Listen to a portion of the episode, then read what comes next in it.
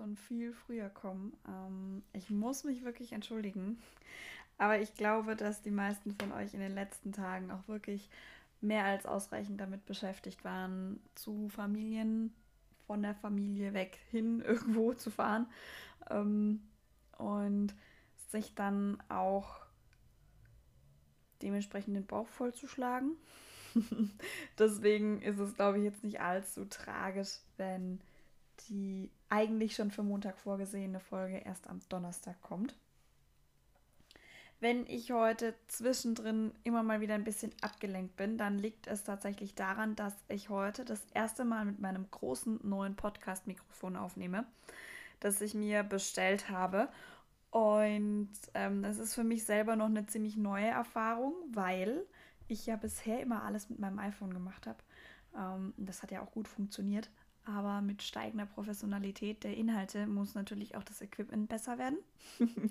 und deswegen dann ähm, heute ein bisschen langsamer von mir mit dem neuen Podcast-Mikro.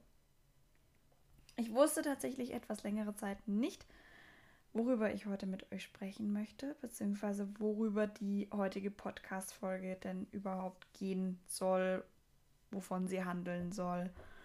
Ähm, dieser Podcast richtet sich ja nicht nur an Frauen im Vertrieb und an Männer im Vertrieb, sondern ja auch an Gründer und Gründerinnen. Ähm, Deswegen habe ich ja auch äh, zum Beispiel schon die Kiwi dabei gehabt, ähm, die ich interviewen durfte. Ähm, und ich habe mich tatsächlich mal ein bisschen schlau gemacht, welche bekannten Gründerinnen es denn gibt. So überhaupt.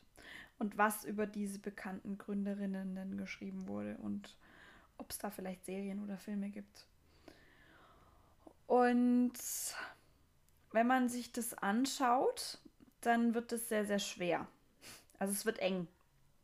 Bei Männern ähm, gibt es da alles Mögliche. Es gibt zum Beispiel Filme über Walt Disney oder es gibt Filme über den Gründer von McDonald's oder es gibt Dokumentationen über andere. Aber wenn es tatsächlich darum geht, ähm, von Frauen gegründete Unternehmen in einer Doku, einer Serie oder einem Film, also kann ja jetzt auch ein normaler Film und keine Doku sein, ähm, wenn es darum geht, die ausfindig zu machen, dann wird es sehr, sehr schwer. Und ich habe mir überlegt, ich stelle euch heute eine Serie vor, die die meisten von euch sogar schauen können, weil sie auf Netflix verfügbar ist. Ähm, die Serie heißt Girlboss und handelt im Groben und Ganzen von der Geschichte von Sophia Amoruso.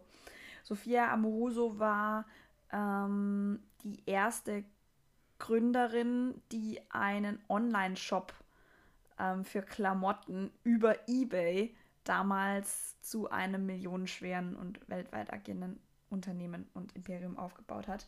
Ähm, sie hat 2006 äh, unter dem eBay-Shop-Namen Nasty Girl Vintage äh, gebrauchte Gegenstände und Klamotten verkauft, die sie vorher in Secondhand-Shops oder Thrift-Shops, wie sie in Amerika auch genannt werden, ankaufte. Und sie nutzte auch, was für 2006 unfassbar untypisch war. Die Leute haben sie belächelt, weil sie die Idee hatte. Sie hat tatsächlich äh, MySpace genutzt, um äh, viele Menschen auf einmal auf Angebote in ihrem Shop aufmerksam zu machen. Also gleich zweimal in dieser Geschichte eine Neuerung, die es bis dahin eigentlich noch gar nicht gab. 2008 hat Sophia Amoruso dann ihren Online-Shop bei eBay gekündigt und einen eigenen Shop unter demselben Namen, also Nasty Girl, auf, aufgemacht. Und da hat sie sich aber tatsächlich nicht auf Mode, die Vintage war beschränkt, sondern hat Mode im Vintage-Look verkauft. Ich weiß nicht, der ein oder andere von euch wird sich vielleicht daran erinnern, dass es eine Zeit gab, ähm, in der so gut wie jeder mit irgendwelchen Vintage-Klamotten durch die Gegend gerannt ist. Es war cool und es war hip und es war in und jeder brauchte das Zeug und genau das hat sie verkauft. Ähm, zwischen 2011 und 2012 vervierfachte sich dann der Umsatz ihres Online-Shops von 24 auf etwa 100 Millionen Dollar. Ähm, bei Facebook hat der Shop aktuell, ich habe vorher nochmal nachgeschaut, etwa 1,2 Millionen Fans, bei Instagram fast doppelt so viele, also 2,3 Millionen Follower. Sie selbst hat 450.000 Follower. Warum sind diese Zahlen so wichtig? Weil ähm, sie ist eine absolute Koryphäe in ihrem Marktsegment des ähm, Klamotten oder des, des Modeverkaufs im Internet. Ähm, aber fast niemand kennt ihren Namen. Und ähm, 2015 ist Amoruso bei ihrem Online-Shop Nastigal als CEO ausgeschieden. Und 2016, kein halbes Jahr später, meldete das Unternehmen Insolvenz an.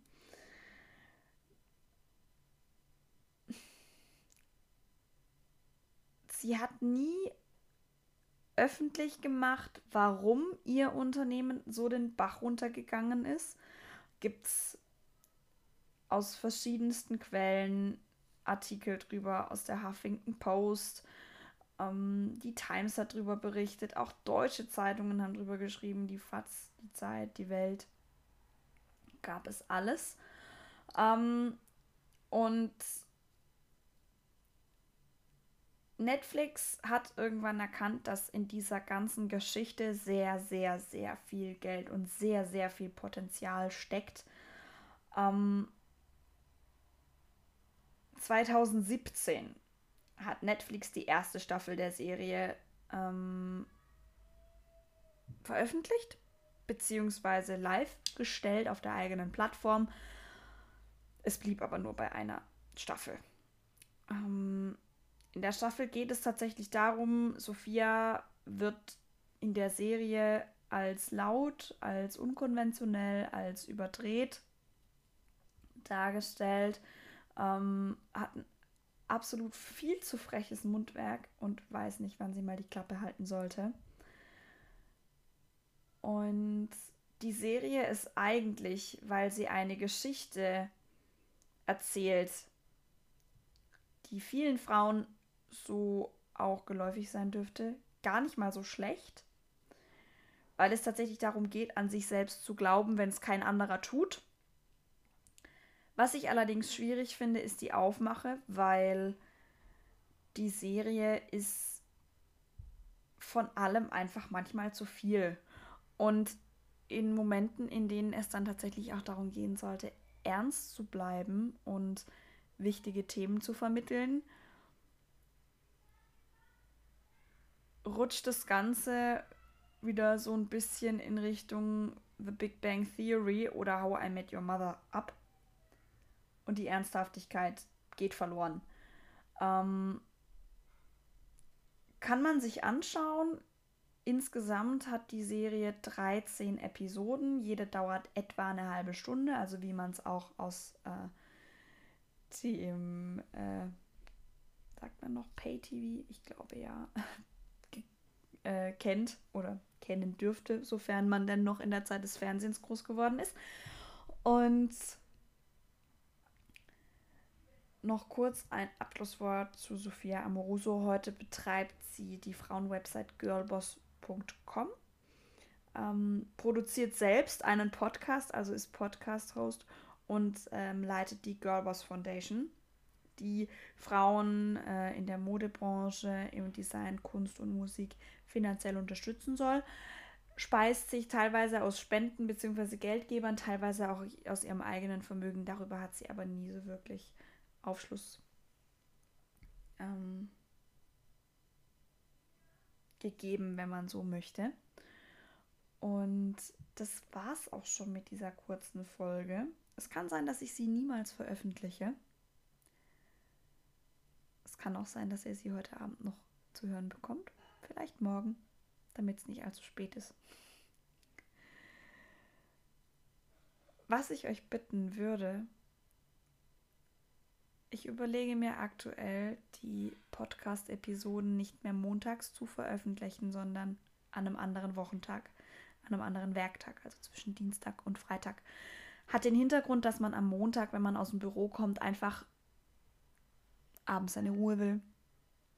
Da möchte man sich nicht noch mit Vertriebstipps aufhalten, sich Serien oder Buchrezensionen anhören ähm, und über die großen Fragen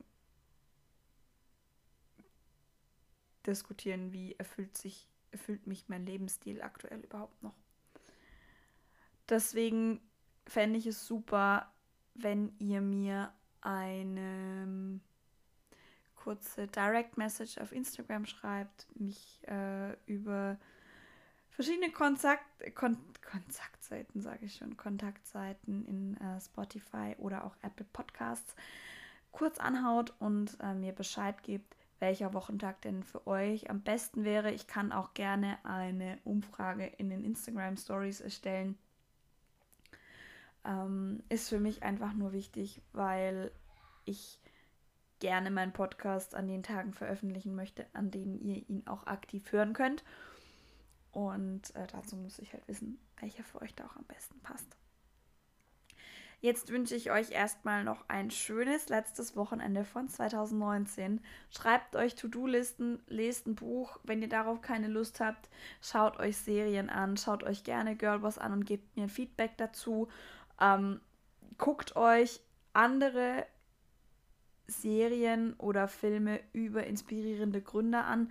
Gar nicht mal mehr, weil ich euch dahin bewegen möchte, selber zu gründen, sondern weil ich sage, schaut es euch an, dieses Spirit und das Mindset, was damit vermittelt wird, das hilft einem selbst manchmal unfassbar weiter.